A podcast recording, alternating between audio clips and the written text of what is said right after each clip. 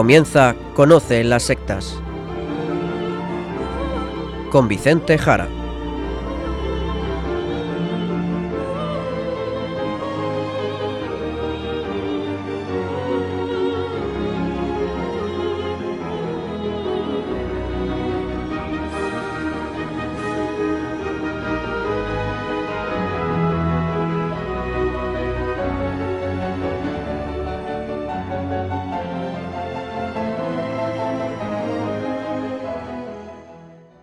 Buenas tardes, queridos amigos de Radio María. Empieza ahora Conoce las sectas, el programa de sectarismo de Radio María España, dirigido y realizado por la RIES, la Red Iberoamericana de Estudio de las Sectas. Quien les habla y como encargado por la propia RIES para su dirección, Vicente Jara. Y también junto a mí, Izaskun Tapia Maiza. Izaskun, ¿cómo estamos? Muy buenas tardes a todos. Pues estoy muy bien, gracias a Dios. Pues como ya saben nuestros oyentes, directamente al sumario del programa de hoy.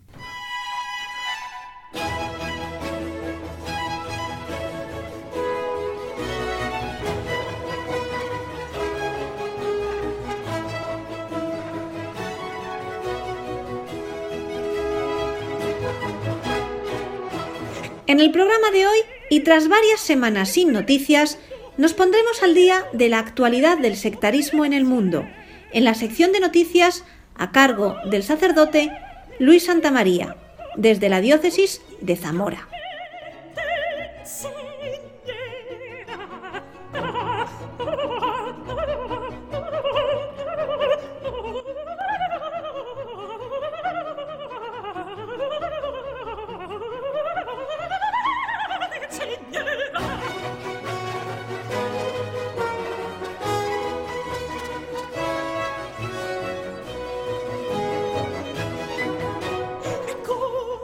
Recordar a nuestros oyentes que tras el descanso de este programa durante la Semana Santa, de Sábado Santo, donde se emitía la misa de Pascua desde el Vaticano, aquí para todos ustedes, a través de Radio María, y por haber dedicado justo el programa anterior de forma monográfica al diálogo con un matrimonio de exmormones, decir que este programa se puede escuchar acudiendo al podcast de Radio María o al de la Ries y que merece mucho la pena escuchar. También lo pueden pedir aquí a la radio, ya saben, llamando al teléfono 902 500 518. Pues decimos que hoy estaremos durante todo el programa con el padre Luis Santamaría, acercándonos a la actualidad de las sectas en todo el mundo. Pues ya tenemos con nosotros al padre Luis Santamaría, sacerdote de la diócesis de Zamora y miembro de la Red Iberoamericana de Estudio de las Sectas, la RIES. Buenas tardes, padre Luis. Hola Izaskun, buenas tardes y también a ti Vicente y a todos los que nos escuchan. Uno puede pensar que al tratarse de un tema raro, extraño, me tiene que costar mucho encontrar noticias cada poco tiempo para compartirlas aquí, en las ondas de Radio María. Pues nada de eso, el trabajo es seleccionar y sobre todo resumir, porque noticias las hay, muchas y todos los días. Así que aquí comentaremos solamente las que he considerado más significativas de este mes y pico que ha pasado desde la última vez que estuve aquí, la víspera de San José. Adelante, Izaskun. Pues sin duda la noticia más importante de todo este tiempo es esta.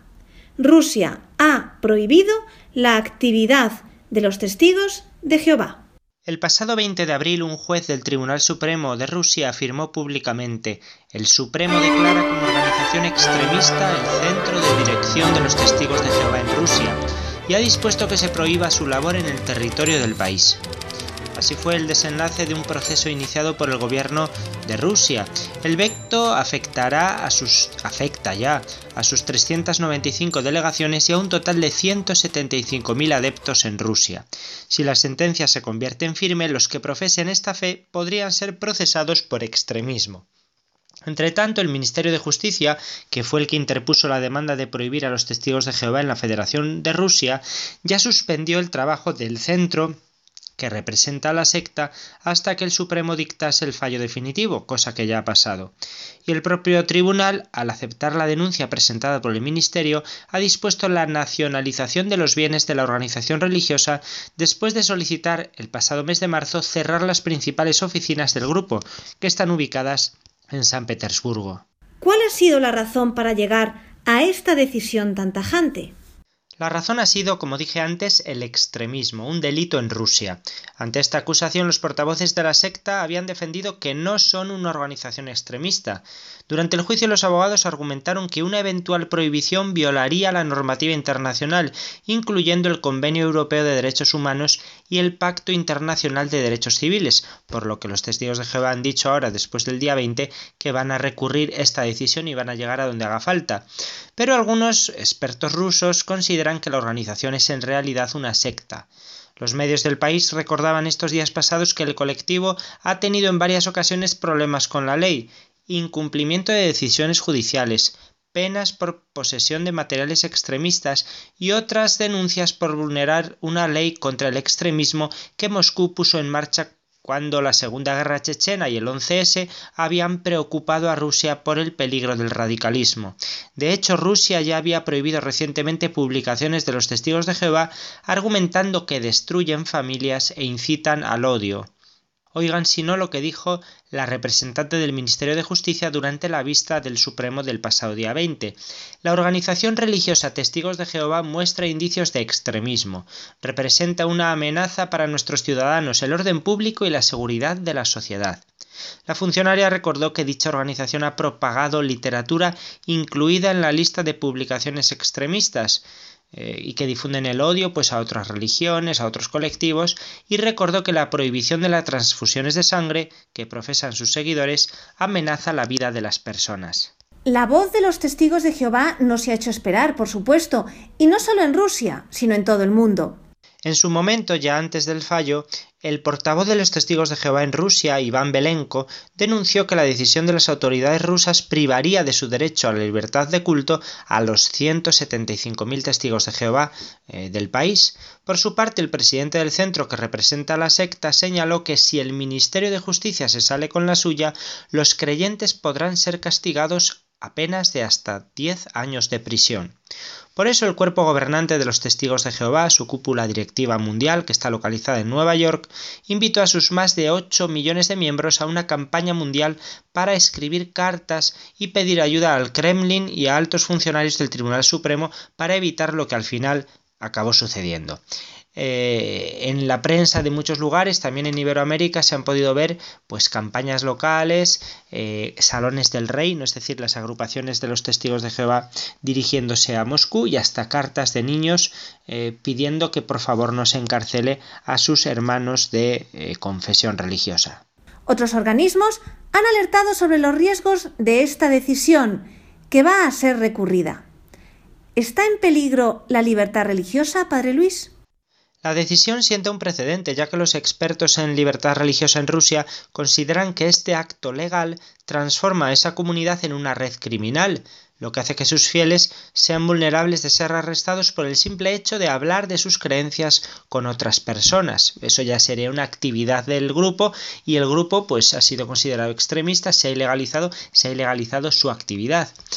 Se trata de algo muy delicado, Izaskun. Además, marca uno de los primeros casos en los que la Rusia postsoviética se enfrenta abiertamente en el plano judicial a una organización religiosa, pese a que ya no existe una política atea de Estado. Por una parte, intentar regular asuntos religiosos mediante prohibiciones es una tendencia poco agradable, tal como subrayó Andrei Desnitsky, especialista en ciencias bíblicas. Dice este estudioso, hoy empiezan con los testigos de Jehová y mañana podría ser que a los funcionarios no les gustaran las predicaciones de corrientes más numerosas, como los bautistas o pentecostales. Por eso, Andrei resaltó que es sumamente difícil encontrar criterios objetivos para trazar líneas rojas en el tema de los movimientos religiosos. Por otra parte, la organización norteamericana Human Rights Watch censuró la decisión con estas palabras El fallo de la Corte Suprema de prohibir las actividades de los testigos de Jehová en Rusia es un golpe terrible para la libertad de religión y asociación en Rusia, añadiendo que los testigos de Jehová podrían enfrentar persecución y sanciones penales, desde multas hasta encarcelamientos. Por su parte, la Comisión de Seguridad y Cooperación en Europa, o Comisión de Helsinki, que está integrada por miembros del Congreso de los Estados Unidos, emitió un comunicado previo en el que condenaba la persecución por motivos religiosos del gobierno de Rusia contra la Organización de los Testigos de Jehová y reclamaba el cese inmediato de las acciones legales en vistas a su prohibición. Según declaró el presidente de la comisión, el senador Roger Wicker, es erróneo aplicar leyes antiterroristas a aquellos que buscan practicar su fe, y añadió que el gobierno ruso está aprovechando las amenazas genuinas de violencia extremista para minar lo poco que de la libertad religiosa sobrevive en ese país. Esto distrae de los esfuerzos reales por combatir el terrorismo. Urjo al gobierno de Rusia a detener el caso inmediatamente. Lo cierto es que los testigos de Jehová como organización es muy controvertida y los medios rusos han aprovechado en este tiempo para divulgar testimonios de exmiembros que cuentan lo que pasa ahí dentro. Aclarar si un determinado grupo religioso es o no extremista es trabajo de los tribunales, pero, según explicó Alexander Dvorkin, eh, eh, profesor y experto en religión en Rusia, no hay duda de que los testigos de Jehová son una secta de carácter totalitario, ejercen un control rígido sobre los miembros de su comunidad que llega hasta la limitación de sus derechos civiles y la regulación estricta de su vida cotidiana. Además, recurren al engaño a la hora de reclutar a nuevos miembros. Para los observadores externos en Rusia los testigos de Jehová son predicadores muy agresivos, no por el convencimiento de seguir la fe verdadera, sino por la difamación de otras religiones, en particular de las religiones tradicionales del país, según este profesor Forkin.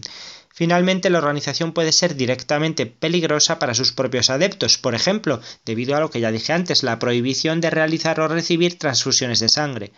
En este sentido, los medios oficialistas rusos han publicado en estos últimos meses numerosos testimonios de exmiembros, como tú misma has dicho, Izaskun.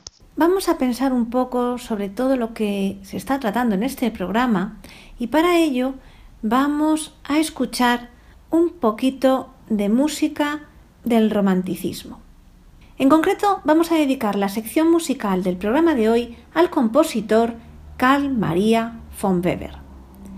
Como digo, se trata de un compositor romántico que nació en Alemania en 1786 y falleció en Londres en 1826.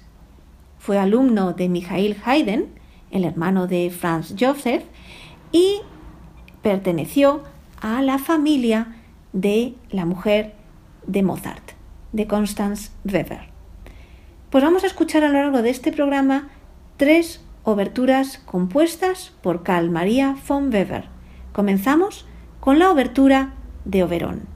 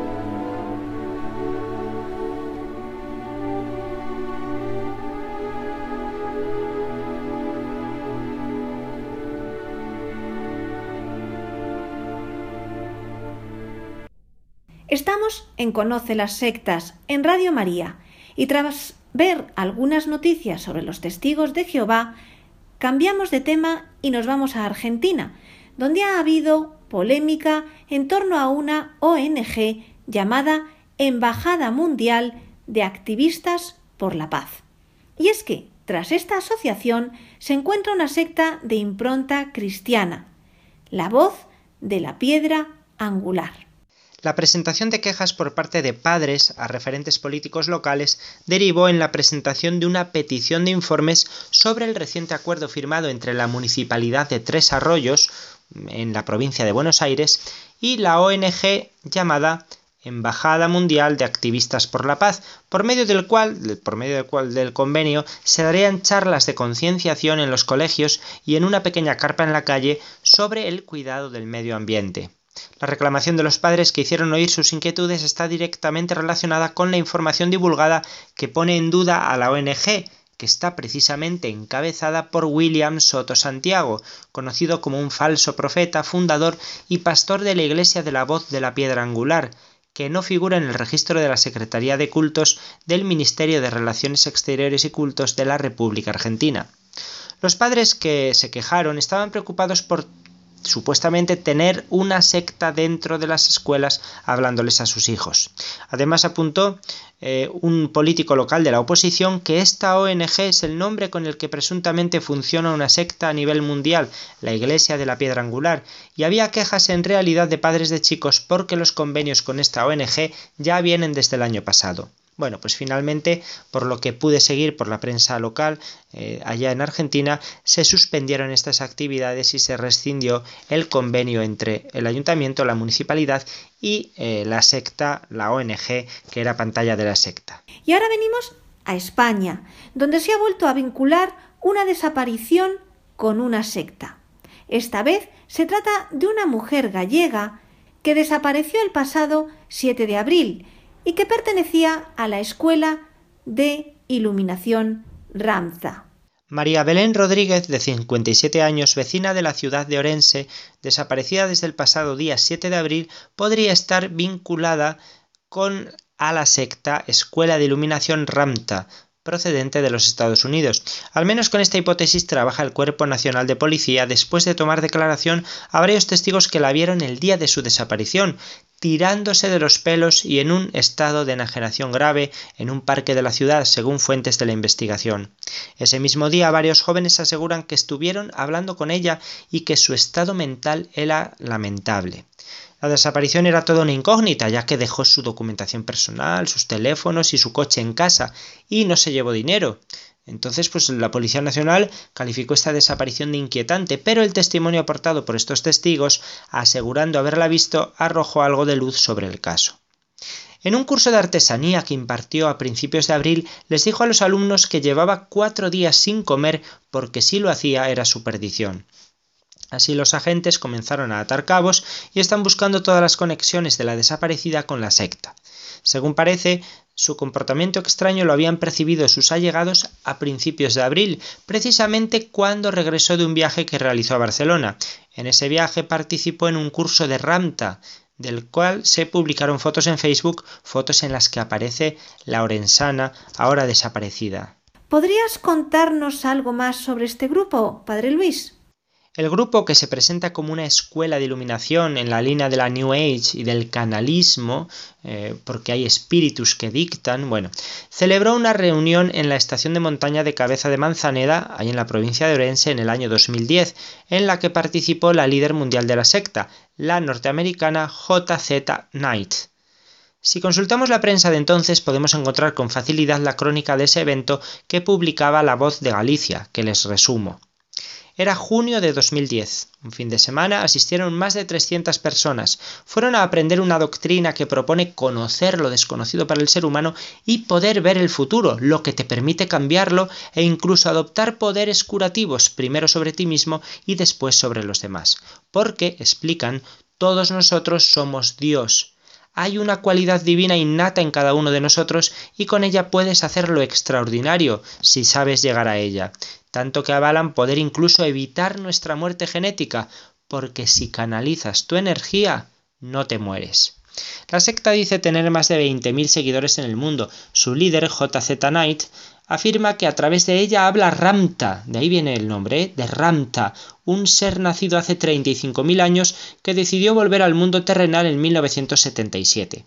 Ya no imparte ella las clases, la formación a sus adeptos, pero en ocasiones los visita en estos eventos, como hizo en este de 2010, llegando en helicóptero, aunque estaba alojada en otro punto de la comarca, desde donde se desplazaba en momentos puntuales hasta el retiro para servir como canal, de ahí viene el channeling, el canalismo, para que Ramta, ese espíritu de hace 35.000 años, pudiera enviar sus mensajes a los seguidores. Bueno, frente a los que los acusan de ser una secta, su representante en España respondía entonces que no se obliga a nadie a venir, aunque eso sí, para seguir en el grupo es necesario acudir, previo pago de unos 500 euros, a dos seminarios al año como este. Hablando de la Iglesia de la Cienciología, Padre Luis, el mes pasado un obispo irlandés tuvo que advertir a los colegios católicos de la posible infiltración de una iniciativa de esta secta en las aulas. ¿Qué es lo que pasó? Pues sí, las escuelas católicas de Irlanda han sido instadas a ser cautas ante las ofertas de grupos que se ofrecen para hablar a los estudiantes después de haberse sabido que la cienciología tiene como objetivo las escuelas del condado de Cork. Monseñor Brendan Kelly ha dicho, es muy importante que la Garda, la Policía Nacional, investigue y que la gente esté segura de que quien quiera que hable va a respetar y promover el etos de la escuela. El obispo que preside el Consejo de Educación de la Iglesia ha respondido así a los informes de que algunos oradores de la Iglesia de la Cienciología han estado en contacto con escuelas en el área de Cork, bajo el disfraz de algunas de sus entidades pantalla, como la Fundación por un Mundo Libre de Drogas y Juventud por los Derechos Humanos. Representantes de la secta afirman haber hablado antes de Navidad en las escuelas de Cork sobre los peligros de las drogas. Los críticos argumentan que estos grupos, junto con otros proyectos de cienciología, como Narconon, La Verdad sobre las Drogas o la Comisión Ciudadana de Derechos Humanos son frentes de reclutamiento para la controvertida organización, fundada por el autor estadounidense de ciencia ficción Ronald Hubbard en los años 50 en los Estados Unidos. Se sabe que una parroquia católica recibió un paquete de material del grupo. También una escuela de la Iglesia de Irlanda ha recibido material de la Fundación por un Mundo Libre de Drogas, pero dicho colegio retiró de la circulación el material después de que un estudiante alertara a un maestro sobre su procedencia. Señalando que la mejor práctica requiere que los consejos de administración sean consultados antes de permitir que los estudiantes sean abordados por oradores invitados y que las escuelas deben ser conscientes de esto, el obispo afirmó que las escuelas necesitan estar atentas y deben ser conscientes de su propio etos, su identidad. Es muy importante que se aseguran de que lo que suceda esté muy de acuerdo con el etos católico fundamental de las escuelas. Continuamos con música de Calmaría von Weber. Escuchamos ahora la obertura de Euriante.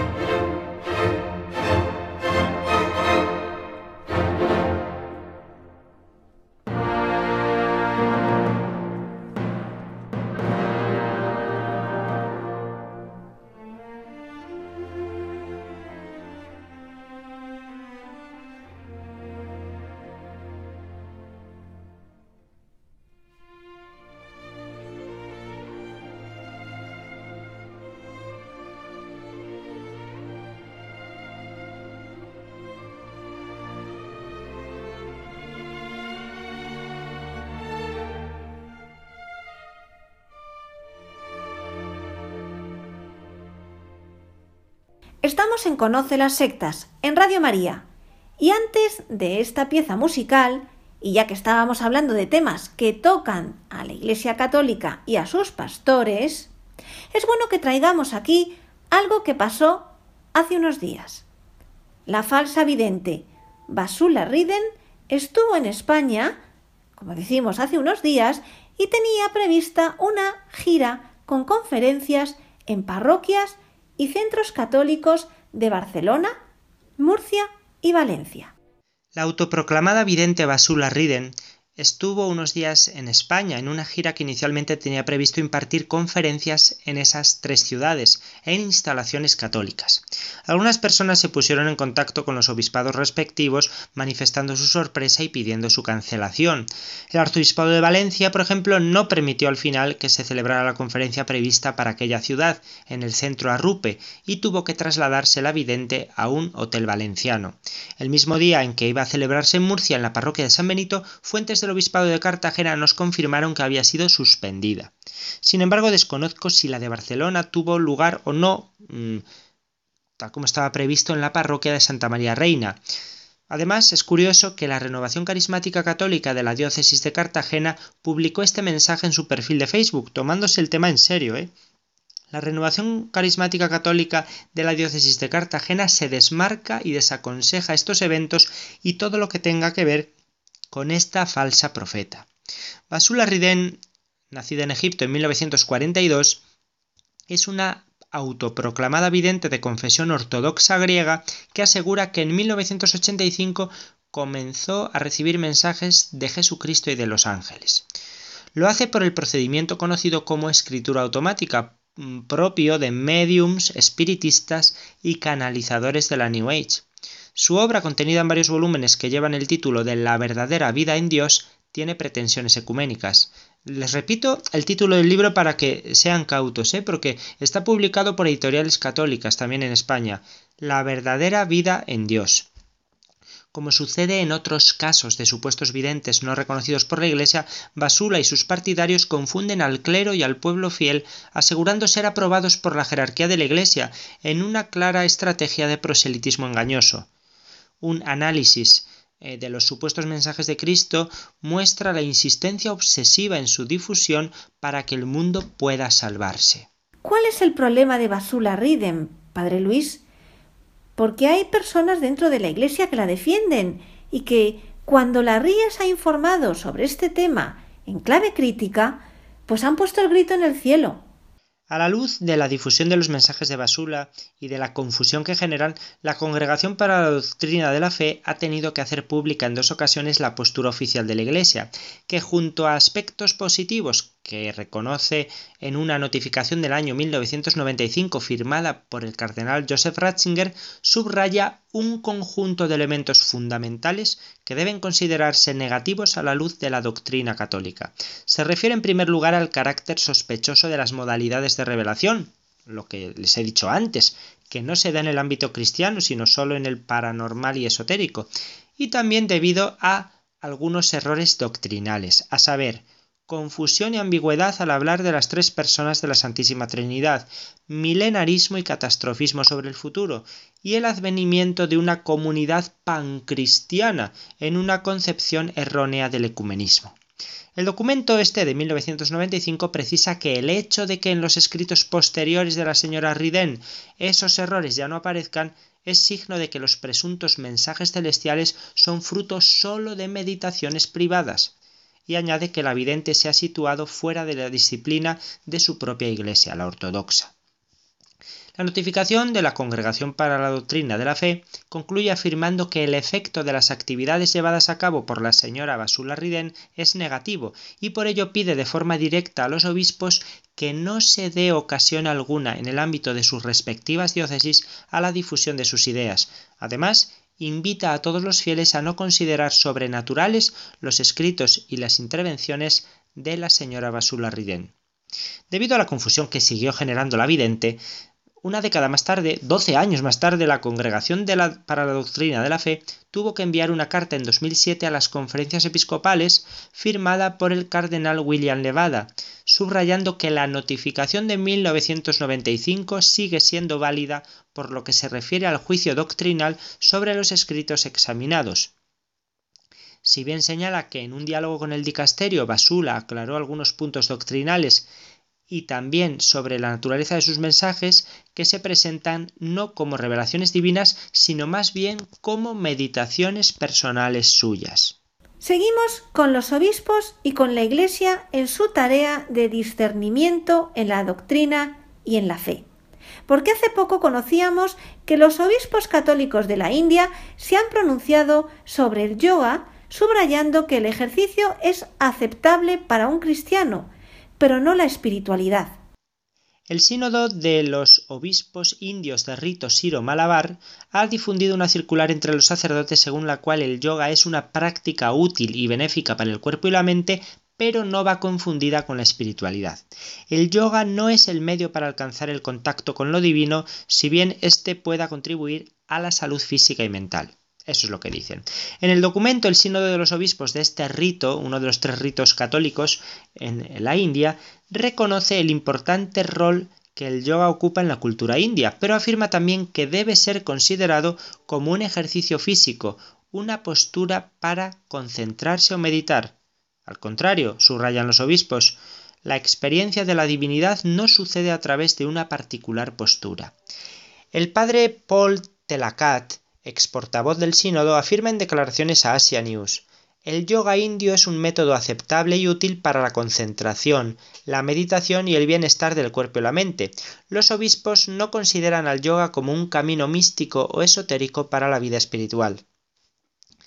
El yoga, mm, lo sabe todo el mundo, es una práctica de relajación mental y física nacido en la India y difundida en todo el mundo.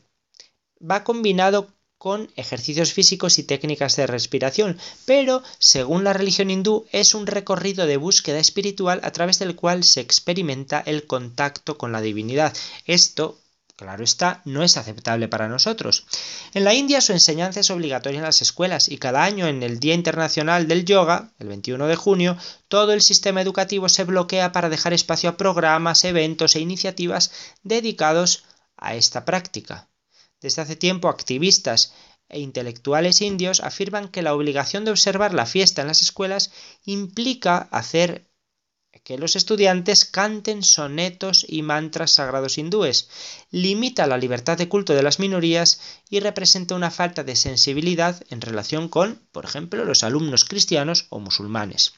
Bueno, pues en la circular enviada a los sacerdotes, el cardenal George Allen Cherry, como cabeza del sínodo, aclara la posición de la Iglesia sobre el tema y dice, el Dios en el cual creemos es un Dios personal. Dios no es alguien que pueda ser alcanzado a través de una particular posición del cuerpo. No es correcto pensar que la experiencia de Dios y el encuentro personal con el Señor sean posibles a través del yoga. Además, el sínodo invita a los sacerdotes a no unirse a grupos de oración y movimientos espirituales que están contra la Iglesia católica y no reconocen las enseñanzas oficiales de la Iglesia. El padre Paul Telakat agrega que el sínodo no acepta el yoga como una escala trascendental hacia lo divino. La Iglesia católica enseña que el modo para alcanzar la divinidad es la autopurificación y la unión con Dios en el ascetismo y en la oración. Hace una semana era el obispo de Ávila quien recordaba que todas estas técnicas espirituales y de meditación no son cristianas. El obispo de Ávila, Monseñor Jesús García Burillo, ha dedicado su carta semanal de la semana pasada precisamente a ofrecer criterios católicos de discernimiento para el yoga y otras prácticas que pretenden en muchas ocasiones ofrecer un apoyo espiritual a las personas y que no son aceptables para la fe cristiana, como acabamos de, escuchar a los indios. La misiva, titulada Mística cristiana y no cristiana, responde así a las inquietudes de muchas personas que consultan sobre estos temas. Creo que es mejor que escuchemos directamente al obispo, cuya voz nos llega gracias a Uxi Rueda, responsable de comunicación de la diócesis de Ávila. Desde aquí le doy las gracias por habernos eh, cedido pues estas palabras de su obispo. Oigamos a Monseñor García Burillo. Queridos diocesanos, hoy en día muchos cristianos se preguntan si ciertas prácticas orientales como el yoga son compatibles con la fe cristiana y si son un método válido de oración. Ante esta cuestión y con riesgo de reducción del tema, quisiera exponer algunos criterios de clarificación. El yoga nació en la India y recibe su nombre de la raíz yug, que significa uncir, unir, ligar. Se trata de una disciplina estética orientada a someter las potencias del cuerpo y del alma y a conducir la mente a la tranquilidad absoluta interior y al éxtasis, llegando a la unión con el universo o con la divinidad Brahman, Shiva, Vishnu. Ya se usaba en los siglos VI y V antes de Cristo. Y su fin es dominar los pensamientos atravesando ocho grados, cinco preparatorios y tres en los que se alcanza la meta. Los grados preparatorios requieren una observancia ética, purificación y mortificación, la superación de los vicios y la práctica de las virtudes. Añaden una preparación física por medio de posturas corporales a veces difíciles, resistencia, tenacidad, armonización del sistema nervioso, dominio de la respiración, Además, una preparación psíquica descargando todas las imaginaciones y fantasías inútiles. Esta preparación dura meses o incluso años para el practicante de yoga. A continuación, el yogi practica los ejercicios esenciales del yoga, que son la atención, la meditación y la abstracción que termina en el éxtasis. Al llegar aquí, el alma se halla en un mundo nuevo. Encuentra un estado de tranquilidad y de paz que el yoga considera como el último fin y la felicidad del hombre. Estas técnicas que conducen a la paz interior y a la felicidad son cultivadas por místicas budistas, musulmanas, judías o neoplatónicas y se han puesto de actualidad en Occidente. Por ejemplo, el filósofo Alois Haas, eh, nacido en Suiza, 1934, recibió recientemente el título de doctor honoris causa por la Universidad Pompeu Fabra de Barcelona, después de haberle entregado su fondo de 40.000 libros sobre mística y espiritualidad. Pero estas técnicas o caminos de espiritualidad no pertenecen a la mística cristiana.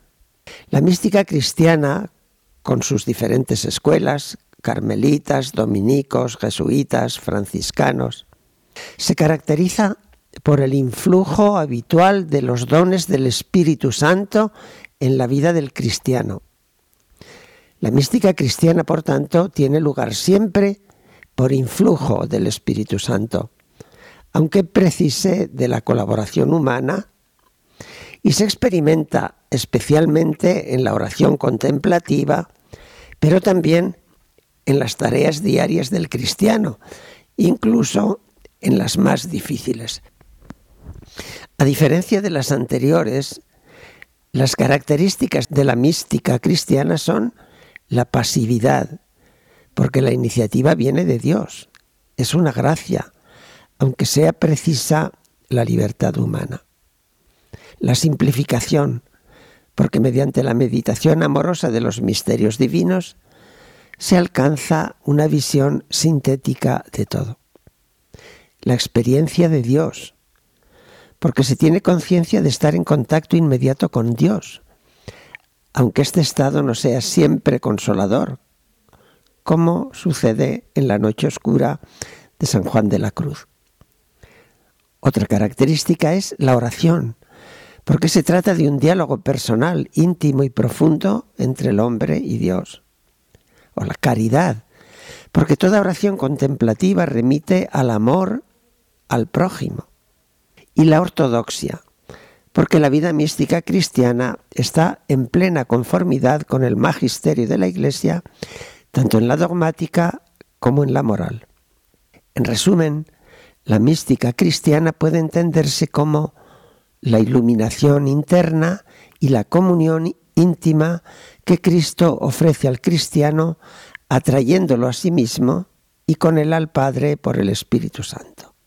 Santa Teresa repite que no son los éxtasis o los fenómenos místicos los que demuestran la calidad de la oración, sino la transformación en una persona virtuosa, llena de amor y de buenas obras.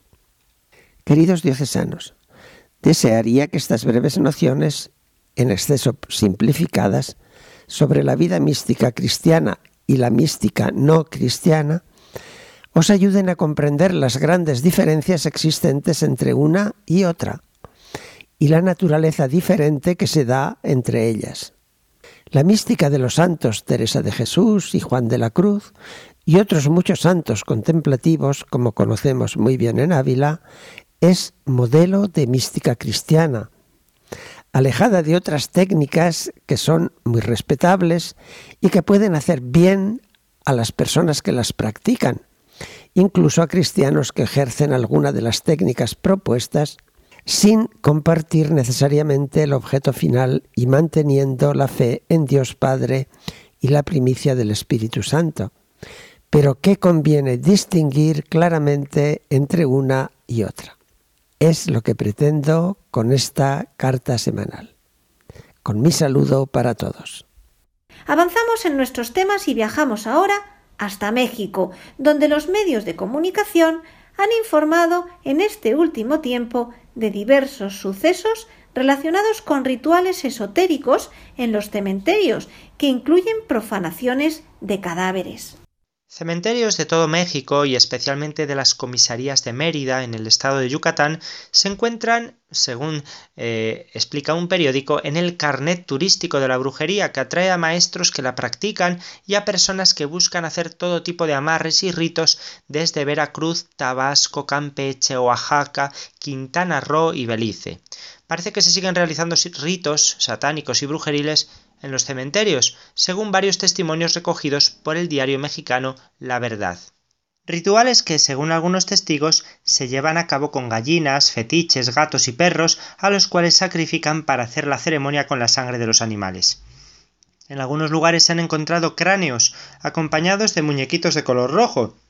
Otras personas han visto a grupos de gente vestida de negro, de blanco, murmurando rezos. También han encontrado en algunos cementerios restos de gallinas degolladas, velas rojas y negras, ofrendas, incienso, etc. Ante todo esto, el padre Jorge Martínez Ruz, portavoz de la Archidiócesis de Yucatán, advierte de graves secuelas en las personas que practican la brujería y los exhorta a acercarse a Dios y alejarse del demonio, en respuesta a todo lo publicado por el diario La Verdad. Al respecto, el padre Jorge Martínez comentó no tengo el dato de qué tan frecuente sea esto en los cementerios, pero independientemente si lo hacen en este sitio o en otro lado, la práctica de la brujería es una cosa que va contrario a la fe. No solo rechaza a Dios, sino invoca a otro tipo de fuerzas como el demonio, y son cosas muy delicadas ya que la gente se sugestiona y se puede meter en algún problema espiritual. Nos acercamos al final del programa de nuestro repaso de hoy a las noticias y lo hacemos en torno a las pseudociencias y pseudoterapias, ya que a finales de marzo la Organización Médica Colegial creó un observatorio contra las pseudociencias, pseudoterapias, intrusismo y sectas sanitarias. La Asamblea General de la Organización Médica Colegial de España, en su reunión del pasado 24 de marzo, dio luz verde a la creación de un observatorio contra las pseudociencias, pseudoterapias, intrusismo y sectas sanitarias, a disposición de los colegios de médicos y de la ciudadanía como red estructurada colegial a nivel estatal que permita compartir y transmitir información contrastada, verificada y validada sobre este tipo de pseudoterapias.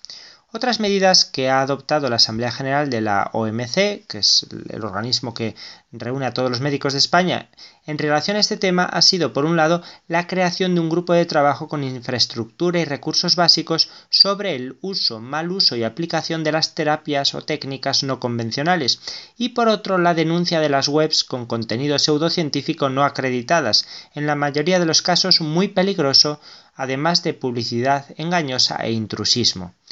Recordamos que el Ministerio de Sanidad, Servicios Sociales e Igualdad tiene identificadas hasta 139 técnicas en el ámbito de las terapias naturales, de las cuales solo una mínima parte van fundamentalmente dirigidas al bienestar o confort del usuario, según consta en su documento, el documento del Ministerio, Análisis de situación de las terapias naturales del año 2011 y que hace seis años entonces, Vicente comentó con detalle en este programa Conoce las sectas. Y todo esto no se ha quedado en un propósito ni en algo simplemente teórico, ya que este mismo mes de abril la Organización Médica Colegial informó de que ha preparado un informe con 90 páginas de Internet que publicitan estas terapias que son peligrosas para la salud con el objeto de entregarlo a la Fiscalía General del Estado. Así es, Izaskun, el organismo que coordina los colegios profesionales de médicos, ha informado de que va a trasladar de forma inminente a la Fiscalía General del Estado una relación documentada de alrededor de 90 páginas web que publicitan pseudoterapias peligrosas para la salud de los ciudadanos, con el objetivo de que se inicie una investigación que lleve a su cierre. Esta es una de las primeras acciones del observatorio creado recientemente, tal como acabamos de contar. Su responsable ha precisado que el documento se remitirá también al defensor del pueblo y a los ministerios de Sanidad y de Educación.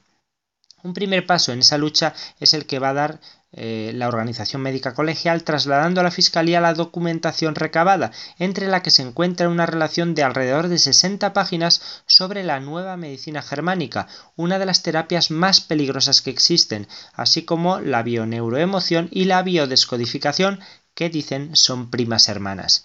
Además, según ha adelantado el doctor Fernández, la Organización Médica Colegial tiene también documentada otra relación de unas 25 o 30 webs que ofrecen curaciones milagrosas del cáncer totalmente engañosas, así como otras páginas de personajes muy conocidos en ese ámbito que se dedican a la propagación por todo el país de terapias peligrosas, muchas de ellas con un alto componente sectario.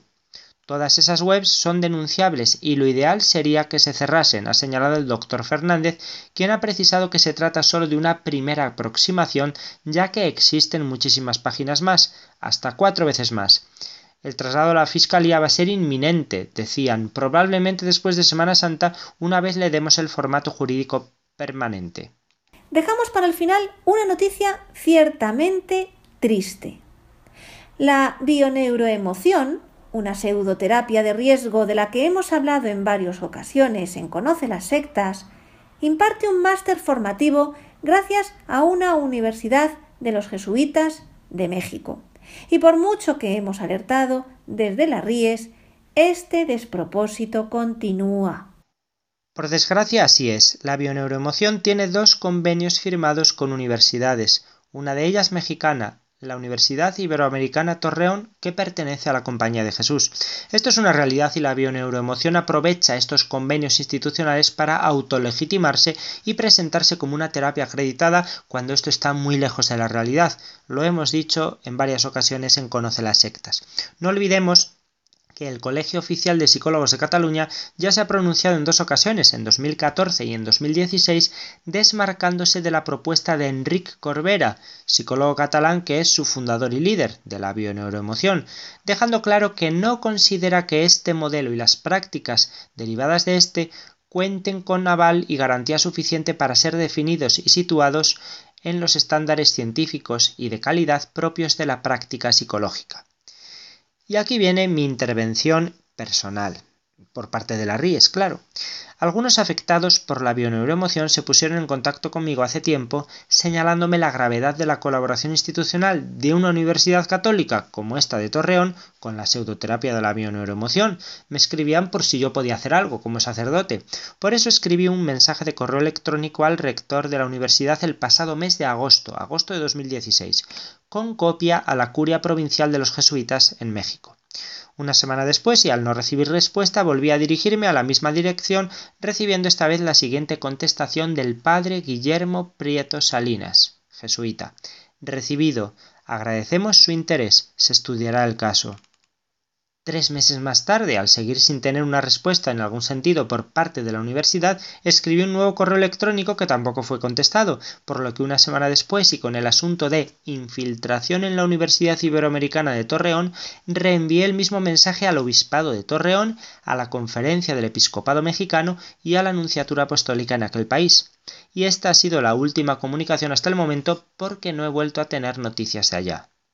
En mis mensajes aportaba un escrito de una entidad civil dedicada al fenómeno sectario en España, Redune, en el que se señala la gravedad de la intrusión de una peligrosa pseudoterapia de alto riesgo sectario que se ha cobrado ya varias víctimas mortales e ingentes afectados de distinta consideración en su salud física y mental. Entre otras cosas, este mensaje habla de gente a la que el gurú ha llegado a pedir cantidades elevadísimas a cambio de curarle enfermedades incurables por la medicina, entrando así en la categoría clara de estafa. Por eso se refiere a la intromisión de este peligroso movimiento en las universidades mediante el engaño, del que ustedes han sido una víctima más.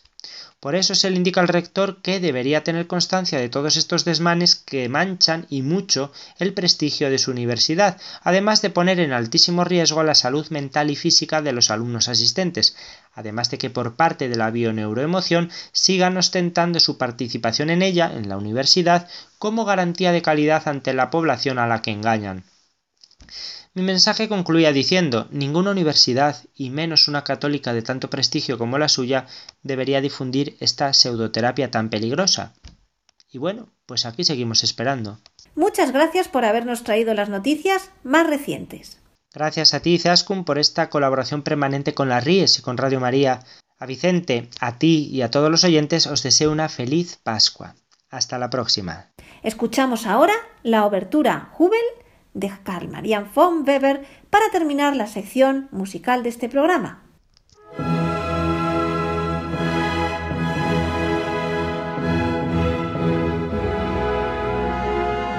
Y ya en el final, como siempre, les recuerdo nuestro correo electrónico y las tres páginas web.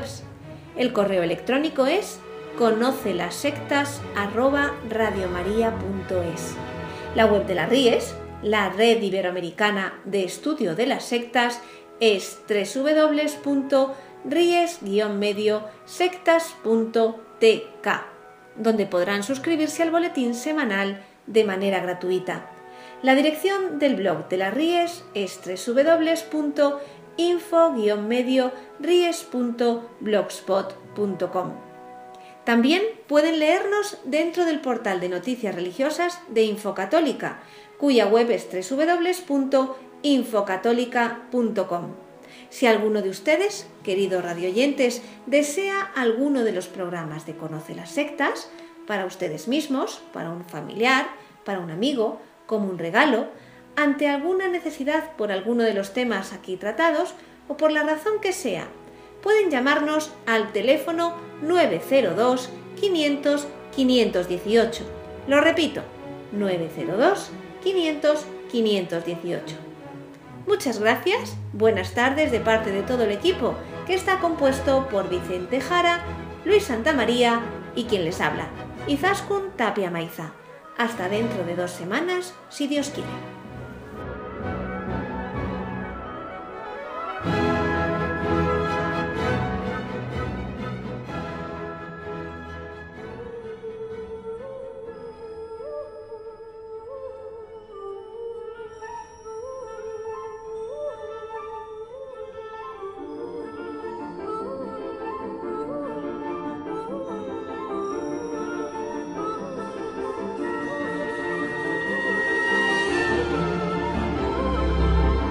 Han escuchado Conoce las sectas con Vicente Jara.